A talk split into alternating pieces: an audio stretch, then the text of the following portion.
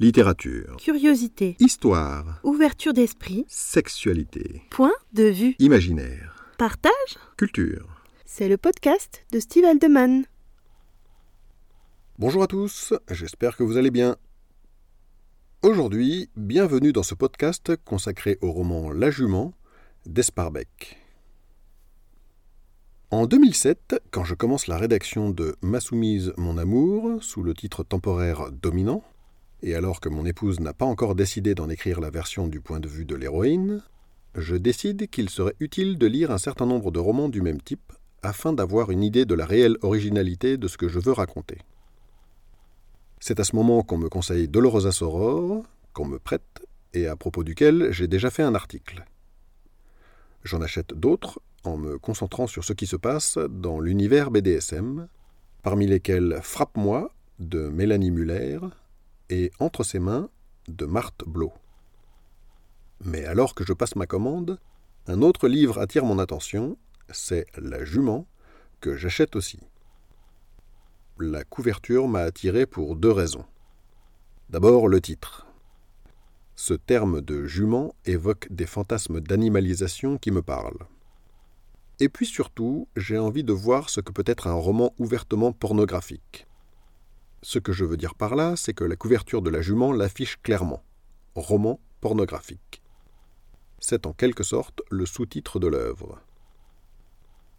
Alors que j'hésitais, je me disais que même si ça ne correspondait pas a priori à ce que je voulais écrire, cela pouvait être intéressant de voir ce que pouvait donner un roman écrit avant tout pour exciter ses lecteurs. C'était la promesse faite par la quatrième de couverture, je vous laisse en juger par vous-même, en voici le texte. Rien ne prédestinait Mélanie à devenir une jument, aucune anomalie génétique en tout cas. C'était une femme comme tant d'autres qui s'ennuyait et qui ne savait trop quoi faire de sa peau. Après avoir couché avec les maris de toutes ses amies, la jeune épouse de maître de Chalonge décide, pour se changer les idées et se donner un peu de mouvement, de faire de l'équitation. Un beau matin, après avoir accompagné ses enfants à l'école, elle se rend à l'écurie d'Hugo von P., le maître du manège. Mais là, notre apprentie Messaline va vite s'apercevoir qu'on dresse deux sortes de juments. Toutes ne servent pas de monture au même cavalier. Dans l'odeur du cuir, du stupre et du crottin, un esparbec pur et dur de la meilleure cuvée. En l'achetant, j'espérais passer un bon moment et voir ce qui se fait dans ce domaine. Je m'attendais à une histoire pas forcément extraordinaire, mais suffisante pour amener élégamment les scènes de débauche promises. Et l'élégance était importante pour moi, du moins l'absence de vulgarité qui a tendance à me laisser froid comme beaucoup de monde. Je n'ai pas été déçu. Le livre n'est pas vulgaire, même si par moments l'auteur donne l'impression qu'il n'en est pas loin. Le titre du chapitre 4, Idylle, entre parenthèses, touche pipi, ne m'a pas fait rêver, et deux autres, Offertolade et Blanche-Fesse et les Sept Lades, m'ont fait penser à des titres de films porno au scénario limité. Mais en fin de compte, il s'agissait d'exceptions. Qui plus est, même si le ton général du roman reste très léger, Esparbeck narre une relation de domination scabreuse, consentie et justifiée par l'ennui du personnage principal. Je n'y ai pas été insensible. En pensant à cet article, je me suis dit que La Jument n'est pas un chef-d'œuvre. Esparbeck est d'ailleurs un écrivain prolifique qui a écrit une centaine de romans de gare. C'est ainsi qu'on qualifie les livres qui sont en général distrayants mais superficiels dans leur approche. C'est un genre à part qui a des atouts, mais dans lequel, de ce fait, on trouve peu d'histoires marquantes, parce que l'auteur ne s'est pas embarrassé avec les vraisemblances. Je dirais que La Jument est de ce type, dans un registre pornographique attrayant. C'est excitant, vraiment, du moins c'est efficace pour moi, et ça se lit facilement. Mais ce n'est pas de la trempe d'un chef-d'œuvre à la histoire d'eau. Mon impression personnelle, c'était donc que le livre était à la hauteur de sa promesse, avec un bémol cependant.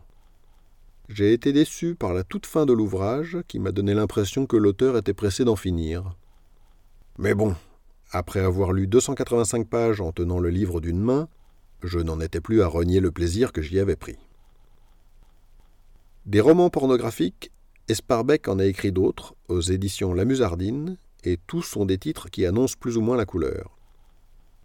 Le pornographe et ses modèles, sorti en 1998, La pharmacienne, 2003, traduit en espagnol, La foire au cochon, 2003, Les mains baladeuses, 2004, Amour et popotin, 2005, Le goût du péché, 2006, Monsieur est servi, 2007, Frottifrotta, 2011, L'esclave de Monsieur Solal, 2018.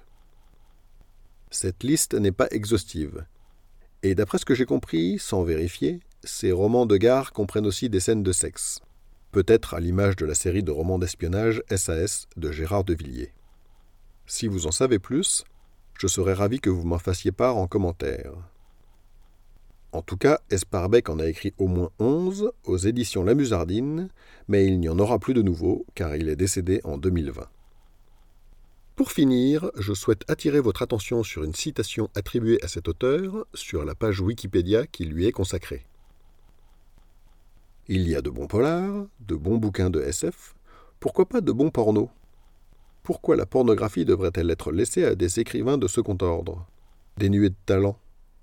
Pourquoi la vouer aux poubelles de la littérature, aux sex shops Vous pouvez découvrir les liens en description pour approfondir les sujets dont j'ai parlé, si vous avez écouté cet épisode en podcast, je vous invite à vous rendre sur mon site stivaldeman.com pour y trouver les liens en description, d'autres articles, ainsi que les romans que j'ai écrits et ceux qui seront bientôt publiés. Je vous souhaite une excellente journée et à bientôt dans un prochain épisode.